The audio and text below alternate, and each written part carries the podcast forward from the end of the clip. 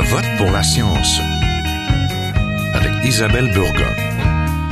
Bonjour à vous. C'est à notre tour de nous intéresser à la législation canadienne du cannabis récréatif. Vous ne l'ignorez pas, depuis le 17 octobre dernier au Canada et donc au Québec, il est possible de posséder 30 grammes de cannabis séché ou son équivalent dans un lieu public et 150 grammes à la maison.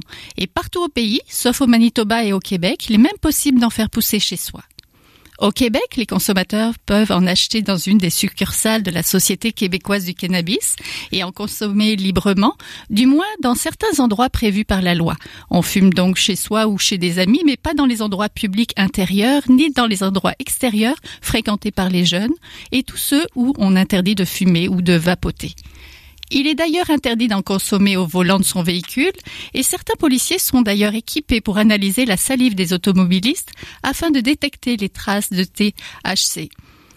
Et il faut avoir 18 ans pour en consommer pour l'instant, car le Premier ministre du Québec, François Legault, veut repousser l'âge légal au Québec de cette consommation à 21 ans.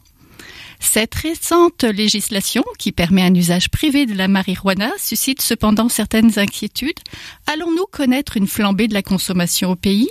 Les Canadiens vont-ils se mettre à en consommer partout, au travail, en conduisant, à l'école? Et quels sont les risques réels pour la santé, celle des jeunes en particulier?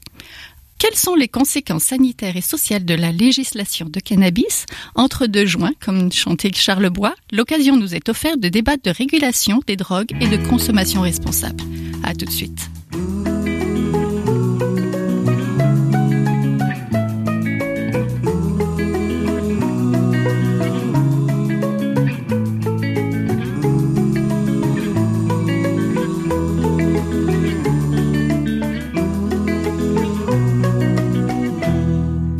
De législation et de consommation du cannabis, nous avons avec nous aujourd'hui Jean-Sébastien Fallu, professeur à l'école de psychoéducation à l'Université de Montréal et spécialiste de la prévention de la toxicomanie. Bonjour. Bonjour.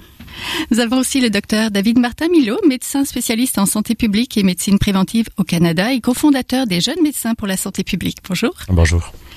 Donc commençons à parler euh, de consommation. Est-ce qu'il y a un risque réel de flamber de la consommation? De flamber ah, Oui. D'augmentation? Ben, il y a toujours un risque, euh, oui, euh, associé euh, particulièrement à un modèle de commercialisation, de promotion, d'un style de vie, des substances. C'est certain que si on avait des annonces à la télé et des publicités sur les panneaux réclames qui nous vendaient l'idée que pour être cool euh, et euh, euh, accepté socialement, fallait consommer, on pourrait voir une flambée, mais c'est vraiment pas vers ça qu'on s'en va et on s'attend pas non à une flambée, si ce n'est qu'une petite augmentation, peut-être par curiosité au départ, Euh, mais on s'attend pas à une grande augmentation, même voire euh, probablement dans les mêmes eaux assez stables. Ça dépend des, des tranches d'âge aussi. Puis les expériences à l'international, même si on a des données qui sont quand même assez récentes, là, on s'entend que c'est quelques années.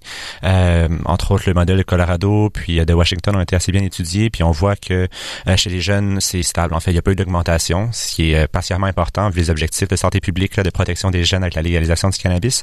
Et chez les adultes, en fait, ça variait. Il y a eu une petite augmentation au Colorado. Il y avait déjà une augmentation avant la légalisation du cannabis. Les études sont pas nécessairement très euh, solides par rapport à ça encore. Mais à Washington, on a vu quand même chez les adultes, il y avait, euh, oui, une augmentation, comme euh, Jean-Sébastien parlait du phénomène de curiosité, mais ensuite une stabilité. Puis on voit déjà au Canada qu'il y a une augmentation de la consommation au Québec aussi. Euh, on passe de 12 à 15 des gens qui auraient consommé dans les 12 dernières années chez les 15 ans et plus. Donc on voit déjà une augmentation. Donc ça va être de voir à quel point est-ce que l'augmentation, est-ce qu'elle continue, est-ce que ça se stabilise ensuite euh, après la légalisation, mais on a des études pour euh, le mesurer. Ça Puis il y a représente énormément, si je peux me permettre, il y a énormément de limites aussi à ces études-là, euh, plein de variables confondantes, euh, une société différente, un modèle différent. Le Colorado, c'est n égale 1. Donc, même si on voit une augmentation ou une baisse, c'est difficile. La question, c'est qu'est-ce qui peut être attribué à la légalisation? Parce qu'en effet, ici, on voit la consommation a baissé, baissé, baissé dans, au cours des dernières années. Et on pourrait voir une augmentation juste par cycle euh, sans que ça soit dû à l'éventuelle légalisation, à la légalisation en fait en cours. oui. On parle de combien de consommateurs? Combien? En fait, on peut vous donner des pourcentages. Annuel, euh, Au vie, au- non, au Canada, au, Québec, Canada, euh, mais on pourra aller après, peut-être par tranche d'âge pour savoir si, parce qu'il y a un gros souci Ben, on des parle jeunes. d'environ 15% de consommateurs actifs, c'est-à-dire annuels. là. Euh, des gens qui consomment au moins une fois dans la dernière année, c'est environ, il me semble, 15, 17 Oui. selon les provinces et euh, au Canada. Puis pour la consommation à vie, c'est ça avoisine les 40 un peu moins. Euh, Ouais, donc au moins exactement. une fois à vie. Ouais. J'ai triché, j'ai des données avec moi. on voit en fait que les, le groupe le plus, euh, celui qui consomme le le plus, c'est les 18-24 ans, Oui. euh, avec ça 42 des gens qui auraient consommé dans la dernière année. Euh, ça, c'est les données 2014-2015, c'est les plus récentes qu'on a. Avec le deuxième groupe euh, en, en, en, en importance, là, c'est chez les 15 à 17 ans, avec 31 euh, des jeunes qui auraient consommé dans les dans la dernière année. Puis on voit qu'il y a des études aussi qui se font strictement chez les jeunes du secondaire et on voit une diminution, en fait, premièrement, de la consommation chez eux. Puis c'est autour de 20 en ce moment, en fait. Je pense que c'est 21 euh, des jeunes du secondaire qui ont consommé dans la dernière Alors, le, souci de François Legault de repousser l'âge légal à 21 ans, ça ne toucherait qu'une partie finalement des jeunes et pas tout- pas tous les consommateurs. euh. Ça toucherait qu'une partie et sous la prohibition, on avait quand même beaucoup de ces jeunes-là qui consommaient, même avant 18 ans. Euh, Donc, euh, je suis pas certain qu'une interdiction va être efficace en termes de d'empêcher l'usa- l'usage chez ces jeunes-là. Peut-être une minorité, mais il faut regarder l'ensemble du portrait. C'est c'est pas seulement la question de l'usage puis des risques, mais aussi les risques de la prohibition, d'une absence de contrôle de qualité des produits auxquels les jeunes ont accès. Il peut y avoir des pesticides qui ont des effets délétères pour le cerveau. Euh, la stigmatisation, la criminalisation de ces jeunes-là, ou en tout cas, euh, peut-être pas criminalisation, mais arrestation, euh, amende, euh, ça, ça a aussi plein de conséquences négatives. Euh, puis c'est surfait aussi les risques au niveau du cerveau. Là. Il y a de la théorie là-dedans, mais les données empiriques sont pas mal contradictoires à partir d'un certain âge. C'est plutôt avant 17-16 ans qu'on voit un, un consensus entre les données pour des effets potentiels sur les cognitions. Donc même cet argument-là, il tient pas vraiment la route. Docteur Milo, la santé des jeunes, est-ce que Oui, ben, en effet, comme euh, le disait mon collègue, euh, il faut pas seulement euh, mettre l'accent sur une conséquence possible chez une minorité des personnes qui consomment le cannabis, qui est par exemple les psychoses ou les risques qu'il y a sur le développement du cerveau. Euh, on s'entend, on on vient de dire les, les, les statistiques. En fait, il y a beaucoup de jeunes qui explorent, qui consomment de manière exploratoire. Et nous, en fait, quand on voit euh, en santé publique, quand on voit le gouvernement qui décide de- ou qui veut passer de 18 à 21 ans, on trouve ça extrêmement triste parce que, bon, premièrement, ça va à l'encontre du consensus qu'il y a eu. Il y a eu un, processus de consultation énorme au Québec. On est vraiment fiers. On, était même surpris de l'ampleur de ce phénomène de consultation-là, dans lequel ont participé des experts, mais aussi a participé la population. Donc, ben, pourquoi changer les recommandations quand déjà euh, la population elle-même, informée des experts, avait décidé d'un 18 ans? Euh, mais aussi, il faut garder en tête que nous, en santé publique, pour tous nos outils de prévention, toute l'approche qu'on peut avoir, on était déjà bloqué avec la, avec la prohibition, mais ça nous enlève un accès aux, aux jeunes de 18 à 21 ans. Puis on sait que les plus grands consommateurs, je viens de le dire, c'est les 18 à 24 ans. Alors il y a une, une- un pan de la population où que, ils consomment beaucoup qu'on peut même pas en fait avoir accès à ces personnes-là. Euh, de différentes manières, oui, bon, par nos programmes, on va pouvoir continuer de parler de cannabis, mais entre autres, euh, on a vu que dans les SQDC, il y a des personnes qui ont été formées pour conseiller les personnes qui consomment, peu importe leur profil de consommation, ben, ces personnes-là n'auront pas accès euh, à ces à cette euh, à ces informations-là, en plus de peut-être se prendre leur cannabis sur le marché noir. Parlons justement de crainte de, par rapport à la santé ou à la consommation. C'est quoi les principaux enjeux pour cette, de cette consommation-là? Ben, D'abord, c'est le risque de dépendance au sens psychiatrique du terme, là, euh, qui concerne environ 9 des personnes, puis on va jusqu'à 15-16 quand c'est initié à l'adolescence, ce qui est, soit dit en passant, moins que l'alcool. On pourrait faire beaucoup de parallèles avec l'alcool, notamment sur l'âge d'accès. Mais il y a ces risques-là. Il y a des risques aussi, ben, quand même d'accidents, même s'ils sont moins importants qu'avec l'alcool, encore une fois, mais ils sont là. Il y a des risques au niveau des voies respiratoires, bronchite chronique chez les gros consommateurs. Il y a des risques d'une symptomatologie accrue chez des personnes qui ont certains troubles de santé mentale comme euh, l'anxiété sociale ou le trouble bipolaire chez des gens qui consomment beaucoup. Ça peut aggraver les symptômes. Il y a évidemment des risques de, de, de, de, psychose toxique euh, dus à la consommation. Ça, c'est indépendant de la schizophrénie. Le cannabis semble pas causer la schizophrénie, mais pourrait déclencher plus rapidement avoir des symptômes aussi plus importants chez des personnes qui étaient déjà prédisposées, mais il peut y avoir des psychoses toxiques qui, qui peuvent être euh, réversibles, mais quand on a eu une psychose, on peut en faire d'autres. Donc, il y a ces risques-là, mais encore une fois, il faut toujours regarder le risque absolu. C'est quand même des événements très rares. Le, le plus probable, c'est probablement là, justement la dépendance, qui est quand même une personne sur dix là, environ. Oui, docteur Milou? Oui, euh, bon, peut-être d'autres risques aussi. On peut penser aux femmes enceintes, entre autres. Euh, Donc, la consommation pendant la grossesse n'est pas recommandée. Euh, bon, le- le- les, les études qu'on a jusqu'à maintenant ont montré qu'il y avait un risque d'avoir un enfant, un enfant de petit poids à la naissance. Euh, puis, bon, il y a le marché noir aussi, là, certainement, euh, avec Mm. tout ce que ça implique, là, la criminalité derrière tout ça. Euh, mais euh, oui, dans, dans le fond, c'est ça, c'est des risques aussi aux, individus, mais des risques un peu plus sociétaux. Mais encore une fois, il faut vraiment euh, investir davantage dans la recherche pour pouvoir avoir euh, des, pour pouvoir s'assurer ou confirmer les différents effets à la santé. Et on parle des effets néfastes, mais aussi il faut parler quand même des bon des bienfaits de la substance. Ça reste quand même une substance qui qui est aussi consommée à des fins thérapeutiques. Faut pas l'oublier. Hmm. Il y a aussi effectivement des risques. Pour les femmes enceintes, c'est pas clair si c'est le tabac, puis on recommande parce que le tabac c'est assez mm-hmm. clair, donc de pas mettre du tabac, mais ça pourrait être aussi le cannabis. Mais il y a toutes sortes d'autres risques spécifiques comme d'AVC euh, ou d'infarctus du myocarde chez des gens très à risque. Là, il y a une étude récente qui disait que ça pouvait concerner plus de gens, mais c'était vraiment chez des gens très très à risque. Donc il y a toutes sortes de mm. risques comme ça. Aussi un, lien avec le cancer du testicule, mais qui est extrêmement rare. Donc chez des gros consommateurs, il y a plusieurs risques comme ça, mais plusieurs de ces risques-là sont très minimes en termes de risque absolu. Oui, mais je suppose que ça dépend aussi de ce qu'on consomme, parce qu'on parle de mm. fleurs séchées, mais on parle d'huile aussi. Est-ce que, est-ce que le risque augmente si, par exemple, on prend en juin en vaporisateur? Je ne vais pas rentrer ben, trop dans les détails, mais tout ça peut varier effectivement, mais c'est intéressant, oui, de le rappeler que le risque peut changer, notamment le risque de psychose que je nommais peut être réduit avec un cannabis avec des plus faibles teneurs en THC et davantage de CBD, parce que le CBD aurait des effets notamment antipsychotiques. Donc, effectivement, euh, ce, qui, ce qui est consommé peut affecter euh, le risque, notamment des très hauts taux de THC sont associés, ceux-là, davantage à des risques au niveau de la psychose particulièrement. Puis aussi, bon, le fait de, on, essaie de retarder l'âge euh, d'initiation à la consommation autant que possible parce qu'on voit justement quand il y a une consommation en jeune âge, le risque de dépendance, par exemple, plus tard est beaucoup plus élevé. Euh, on parle souvent de consommateurs réguliers, on, on parle souvent de, de, psychose justement, mais on voit ce phénomène-là davantage chez les consommateurs qui consomment à tous les jours, mm. quotidiennement. Euh, puis aussi, un risque important à noter, c'est la co-consommation, euh, que ce soit par rapport au tabac ou que ça multiplie les effets euh, toxiques du tabac bon, et du cannabis, mais aussi par rapport à l'alcool. c'est une des raisons pour lesquelles il y a des SQDC qui sont, en fait, que les SQDC et les SAQ ne sont pas intégrés. C'est qu'on voit que quand il y a les deux substances qui sont disponibles au même endroit, il y a davantage de co-consommation. Et on voit que les effets sont multiples. C'est pas un effet qui s'additionne, c'est vraiment un effet multiplicatif. Entre autres sur la conduite automobile, en fait. le mm. risque de trauma ou d'accident est vraiment euh, multiplié quand il y a une co-consommation des deux, des deux substances.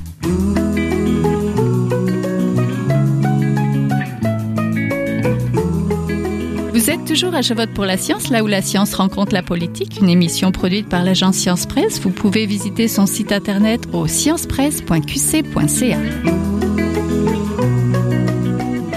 peut pas consommer partout. Puis il y a des gens qui regrettent maintenant, qui disent que la décriminalisation a justement peut-être euh, renforcé un peu le contrôle là-dessus. On peut pas le mm. consommer euh, dans un endroit public, on peut pas consommer en voiture. Euh, comment on mesure cette consommation-là? Je sais que les, certains policiers ont été formés pour justement essayer de, par la salive, de ben là, il y a plusieurs aspects dans ça. Euh, les lieux de consommation comme tels, euh, en fait, c'était pas permis avant de consommer dans le milieu public, mais c'était peut-être davantage toléré et même il y a actuellement dans la loi euh, des dispositions qui empêchent la tolérance, par exemple, d'employeurs ou de milieux scolaires qui sont obligés d'agir s'ils constatent une consommation, alors qu'avant il aurait pu décider de tolérer. Donc effectivement, dans certains cas, les contrôles sont accrus. Euh, moi, je crains aussi le fait que euh, monter un dossier criminel pour aller en cours euh, pour un policier, c'est très lourd et il se faisait dire par le procureur, écoute, arrête d'engorger le système avec des cas de possession, mm-hmm. alors que là, une contravention, ça prend deux minutes à donner et ça fait une rentrée d'argent. Donc, il y a un risque d'intervention accrue de la police. Ça, ça, ça, va dépendre des corps policiers. La ville de Montréal semble très, disons, zen par rapport à ça, mais c'est pas le cas de tous les corps policiers. Évidemment, qui reçoit les contraventions, c'est très discriminatoire dans l'application. Ce sont les gens sur la rue, les jeunes, les marginaux, les gens qui ont des problèmes de santé mentale. Donc, il y a un risque que les personnes impactées davantage par la prohibition soient encore impactées euh, par euh, la légalisation. Mais là, il y a toute la question aussi des tests de salive qui, mm-hmm. qui, qui, est complètement euh, autre chose que les lieux de consommation. ça aussi, c'est plein de limites. On voudrait avoir un test comme avec l'alcool qui, soit dit en passant, est pas parfait. Quelqu'un qui consomme de l'alcool quotidiennement, qui est à 0.09, est certainement plus apte à conduire un véhicule que quelqu'un qui en consomme jamais à 0.07. C'est comme ça, on a tranché. Il y a une variation, mais pour le cannabis, c'est décuplé par 100. Euh, je ne veux pas donner de chiffres, mais je veux dire, mm-hmm. cette, cette problématique-là est encore pire. Des gens qui auraient consommé des produits comestibles ça reste très peu longtemps dans la salive, mais on est intoxiqué longtemps, on pourrait tester négativement, ils sont dangereux, puis on les laisse aller, alors quelqu'un qui consomme chronique, chroniquement pourrait avoir cessé de consommer il y a 8 heures et être bien plus apte à conduire un véhicule que la moyenne des gens à 0.08, euh, mais avoir dans sa salive jusqu'à 30 heures, en fait plus longtemps que ça, mais le test détecterait jusqu'à 30 heures, donc ça pose problème. Euh, et, il va falloir, je pense, euh, miser sur d'autres choses que le test de salive. de toute façon, il y a d'autres choses comme la fatigue au volant qui est très dangereuse, puis il n'y a pas de test de salive pour ça, puis on s'en sort quand même bien. Puis en fait, ce qui est intéressant avec la légalisation du cannabis, c'est que ça l'a permis justement de former encore mieux les policiers par rapport à la détection des différents, euh, bon, des différents, euh, que ce soit des substances ou des mm-hmm. comportements qui peuvent affecter euh, la conduite, euh, que ce soit justement des médicaments aussi, que ce soit la fatigue. En fait, les gens sont surpris souvent quand on leur dit qu'un policier pourrait vous arrêter parce que vous êtes dangereux au volant suite à une fatigue excessive. Mm-hmm. puis donc, ce que ça permet la légalisation, c'est que les policiers ont pu être formés par rapport à une approche, enfin une approche comportementale ou qui peuvent avoir en fait d'autres outils pour mieux détecter les facultés affaiblies. Et euh, je dis facultés affaiblies, et encore une fois, je fais un lien avec ce que Jean-Sébastien disait, il faut vraiment faire une, une différence. On, on, encourage les politiques qui sont beaucoup plus autour de, des facultés affaiblies que de la tolérance zéro. Comme l'a très mm. bien expliqué Jean-Sébastien, la tolérance zéro, c'est un, c'est pas vraiment applicable comme euh, comme politique. Puis deux, euh, c'est ça fait pas justice aux, aux effets euh, du cannabis, qui le mm. cannabis pouvant être dans le corps beaucoup plus longtemps que euh, lorsqu'il lorsque la substance crée des, des facultés affaiblies. Puis aussi peut-être je reviendrai par rapport aux espaces publics dont vous parliez. Mhm. Euh, on, on, entend aussi justement le gouvernement se prononcer par rapport au fait d'interdire euh, l'usage de la substance dans les dans les endroits publics. Euh, on, voit justement une certaine stigmatisation possible des populations plus vulnérables, encore une fois, comme l'a dit Jean-Sébastien. Euh, oui, autour des populations de la rue, mais aussi, euh, dans le fond, ceux qui ont euh, le gros bout du bâton, comme on dit au Québec, euh, c'est ceux qui sont euh, qui ont la capacité financière d'être d'être propriétaires ou les mm. capacités d'être propriétaires. Donc, les personnes qui sont locataires, des personnes souvent qui sont plus vulnérables d'un point de vue économique. bon, ils vont être assujettis à des lois qui sont pas nécessairement très pragmatiques, très réalistes, en fait. Mm. Donc, ils vont rester avec une consommation qui est dans l'illégalité et il euh, faut garder ça en tête. Oui, parce que le propriétaire peut interdire à son locataire de fumer dans la maison. Oui, tout à fait. Et puis même les associations de défense là au niveau du tabac disent on a sorti la fumée des résidences, puis là vous allez obliger les gens à retourner fumer, s'intoxiquer eux et leurs enfants à l'intérieur ça n'a pas de bon sens. Il, va falloir trouver des solutions parce que là, pour l'instant, il y a plusieurs personnes qui peuvent consommer nulle part. On fait aussi le parallèle avec l'alcool en disant ben ça est toxique comme l'alcool.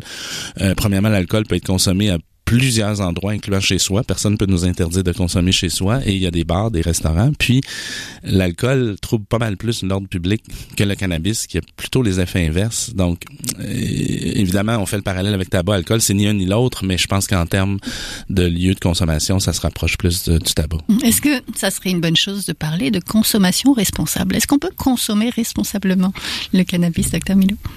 Oui, en fait, il y a ben, certains outils qui ont été créés par rapport à cette consommation responsable-là. Euh, au même titre qu'il y a quand même des, euh, euh, qu'il y a des lignes directrices par rapport à une consommation euh, à faible risque ou à moindre risque par rapport à l'alcool. Euh, on voit par exemple euh, certains, bon, on sait par exemple qu'il faut pas utiliser le cannabis avant de conduire, donc c'est trouver une personne qui va conduire à notre place ou prendre le taxi ou le transport en commun. choisir le moment aussi de la consommation, mm. si jamais on consomme, donc de le faire après des, après en fin de journée par exemple, plutôt qu'en début de journée, parce qu'on voit que justement, ça peut nous ralentir, ça peut avoir des effets sur notre concentration. Mm. Euh, trouver nos limites, donc de savoir quel type de substance euh, nous fait effet, donc par rapport à la teneur en THC ou par rapport au mm. cannabidiol aussi. Euh, avoir des produits de qualité, utiliser des produits qui sont qui sont vendus légalement dans les SQDC plutôt que d'avoir recours au marché noir avec le cannabis qui peut être contaminé par des pesticides ou par des moisissures. D'utiliser des modes de consommation qui sont à moindre risque aussi, par exemple de vapoter plutôt que de fumer le cannabis. On voit que c'est à moindre risque. Mm. Euh, d'être respectueux avec les autres aussi. On parlait de, mm-hmm. de, fumée secondaire, donc de mm-hmm. vaporiser encore une fois plutôt que de que de fumer ou même d'envoyer la fumée dans le visage des autres. Donc ça, ça reste quand même des euh, des, des, des, des, comportements qu'on peut euh, avoir qui sont moins moins dérangeants pour les autres. Donc qui diminuent mm. les nuisances qui sont liées au cannabis au-delà des effets. C'est un avantage de la légalisation. On n'a jamais tant parlé de réduction des méfaits parce que c'est ce que c'est plutôt que de juste dire consommez pas, c'est dangereux, c'est risqué. On va plus loin en disant mais si vous consommez voici puis des conseils comme ça qui sont très faciles facilement applicable et qu'on voit dans les études qui sont associées à moins de conséquences négatives, de dommages chez ceux qui consomment, comme le disait David Martin. Euh, choisir le bon moment et le bon état, euh, ou le moins bon mauvais moment, en tout cas le moins mauvais moment et le moins mauvais état, et commencer tranquillement, aller lentement pour voir comment on réagit, c'est super important. Ça, c'est des choses qui pourtant sont admises dans notre société pour, là, on vient de passer l'Halloween, à l'Halloween, on dit pas parce qu'il y a des enfants qui se font écraser, passez pas l'Halloween, c'est dangereux, ça tue les enfants. On dit ben voici des conseils de réduction des méfaits, porter des, des maquillages plutôt que des masques, des vêtements courts, euh, accompagner les enfants, des choses comme ça, soyez visibles, euh, vérifier les bonbons. Mais ça, c'est des conseils de réduction des méfaits.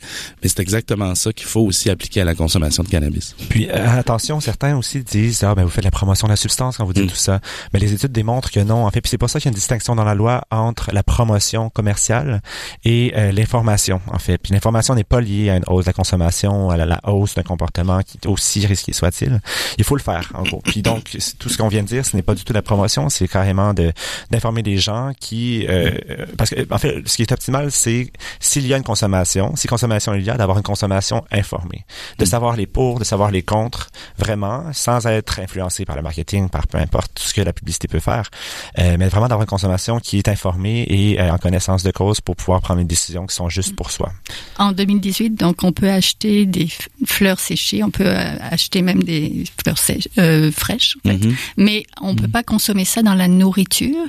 en 2019, on pourra justement, il y a certains autres euh, produits qui vont arriver sur le marché. Mais en fait, on peut en consommer si on le fabrique soi-même. C'est pas autorisé, c'est pas légal actuellement d'en fabriquer de manière commerciale et d'en distribuer, d'en vendre, mais n'importe qui peut s'en fabriquer. Ça, c'est tout à fait légal. D'ailleurs, à l'ancienne Lorette, on veut interdire les produits comestibles dans les parcs je trouve ça justement un bel exemple de, de règlement complètement inapplicable. parce que comment faire la différence entre un muffin et un muffin aux potes. Euh, mais les autres produits. Mais les autres produits, les produits comestibles, effectivement, sont prévus à être légalisés pour euh, octobre 2019.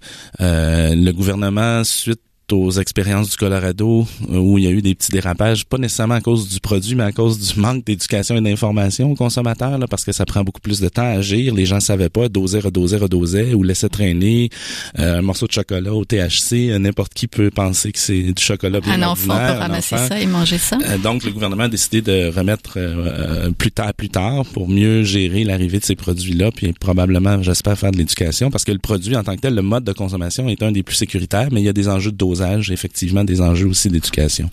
Peut-être pour revenir à nos conseils de consommation responsable, en fait, euh, on voit que pour le cannabis euh, qui se prend par ingestion, donc par la bouche, les effets arrivent un peu plus tard mm. et sont plus longs. Donc, euh, les intoxications qu'on a pu voir, entre autres au Colorado, il y avait certains exemples, euh, c'est que c'était des personnes qui euh, consommaient, voyaient pas l'effet comme ils sont habitués de le voir, par exemple, quand ils consomment d'une autre manière, puis en prennent plus, en prennent plus, parce qu'ils disaient qu'il n'y a pas eu d'effet encore. Et puis, paf, quand l'effet arrive, bon, mais ça y est, puis pour plus longtemps. Donc, pour les gens qui décident de consommer de manière ingérée, c'est d'attendre d'avoir les effets, en fait, avant de prendre une autre dose, puis de mm-hmm. bien connaître qu'est-ce qu'il y a vraiment dans les produits qu'ils consomment. Mm.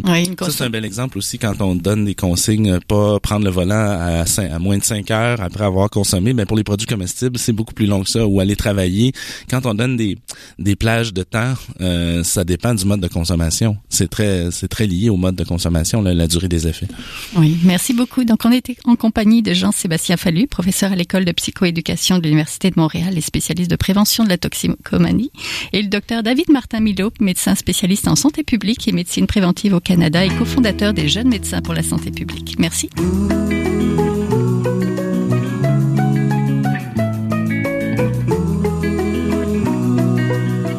C'est maintenant le temps de passer le micro à notre scientifique éditorialiste, là où un chercheur réagit à un sujet d'actualité. Bonne écoute. Bonjour, euh, moi je m'appelle Yann Giraud, je suis infirmier clinicien euh, à l'hôpital Maisonneuve-Rosemont et je suis aussi étudiant à la maîtrise euh, en sciences infirmières à l'Université de Montréal. Donc, on a bien vu dans les dernières semaines que la, légalisation du cannabis, ça divise les gens. Ça divise euh, des gens qui sont pas, il y a des gens qui sont contre, il y a des gens qui savent pas. Euh, ça, c'est un peu l'impression qu'on a au niveau de la population, mais c'est aussi la même chose euh, au niveau des soignants et particulièrement au niveau des infirmières. L'approche de réduction des méfaits qu'on nous dit, dans le fond, on va, on va, on va légaliser les choses, on va rendre on va essayer d'encadrer comment la consommation va se faire, comment la vente va se faire. Euh, cette approche-là, c'est relativement nouveau dans, au niveau de, la science et c'est relativement encore plus nouveau au niveau euh, de la pratique infirmière en soi. Donc, il y a des gens qui sont très ouverts, il y a des gens qui le sont pas vraiment. Et il y a des gens qui sont un peu dans le milieu qui savent pas quoi en penser. Et euh, ça peut donner, euh, quand on jette ça dans la jungle de, de l'hôpital, ça peut donner des, euh, des drôles de situations. Par exemple, on a un corps de travail, par exemple, de, de, de soir qui nous dit, ben, ah, ben, c'est des gens absolument qui sont plus jeunes, des gens qui ont peut-être, comment je dirais, qui, qui en ont peut-être même consommé dans leur jeunesse un peu plus tôt, puis c'est des gens qui ont peut-être vu aussi euh, dans leur formation, euh, soit universitaire ou soit au niveau euh, du cégep. Donc, c'est des gens qui sont plus ouverts à ça versus peut-être des gens, et là je m'excuse, c'est un peu un générationniste que je vais faire, mais des gens de jour, que c'est peut-être des gens qui ont plus d'expérience, que ça fait plus longtemps qu'ils sont en poste, et que là l'ouverture ça fait moins parce que la formation, on n'en parlait pas dans le temps qu'ils sont, qu'ils sont devenus infirmières. Donc, Imaginons, le soir, on a un patient qui, est admis puis il nous dit je m'en vais fumer, euh, je m'en vais fumer un joint en bas. Et euh, l'infirmière dit oui, pas de problème, on se reprend tantôt, tout ça, et que finalement, ça se passe dans un endroit qui est relativement euh, encadré en parlant d'hôpital. Et que là, le lendemain matin, la même la même patiente se présente au poste des infirmières et dit ben je m'en vais fumer mon joint en bas et que là, oups, ça passe pas. Là, la question c'est est-ce qu'il y a un consensus au niveau de la profession? La réponse est clairement non. Est-ce qu'il devrait en avoir un? Je crois que oui, parce qu'à un certain point, euh, on est habitué de traiter des dépendances, que ce soit au niveau euh, du tabagisme, que ce soit au niveau de, de l'alcool, et je pense qu'il faut rentrer aussi le cannabis dans ce même euh, dans, cette même vision-là, même si, oups, c'est une drogue qui est nouvellement légale. Pour les patients, je pense que ça serait une bonne chose qu'on se parle entre nous, entre professionnels, et qu'on qu'on arrive à savoir qu'est-ce que dit la science, un peu comme euh, les autres invités ont dit, mais c'est ça va pas mener là, vers euh, c'est pas la, fin du monde, c'est pas la catastrophe, c'est pas le, diable en personne, mais c'est en même temps de, comprendre notre rôle et de se dire ben s'il consomme, ben puis il se passe quelque chose, ben il est à la bonne place, puis puis il va parler aux bonnes personnes. Versus, euh, il va faire ça dans, sa ruelle avec du stock qu'on sait pas trop qu'est-ce qu'il y a dedans, puis qu'il va rentrer chez lui avec des gens qu'on saura pas trop c'est qui non plus. Donc, je pense que pour la, sécurité des, des patients, ça serait une bonne chose qu'on se mette euh, des vivres sur euh, le fait que le cannabis, c'est pas dire de personne et que notre pratique doit euh, se, baser sur le lien de confiance qu'on a avec les personnes qui en consomment, puis qu'à ce moment-là, je pense que tout le monde va en sortir gagnant si on a cette approche-là. Donc, si pour, pour, terminer, je crois qu'on a tout intérêt à, en parler et que des choses qui étaient tabous avant ne doivent plus l'être à partir de maintenant pour le bien, pour le bien de tout le monde.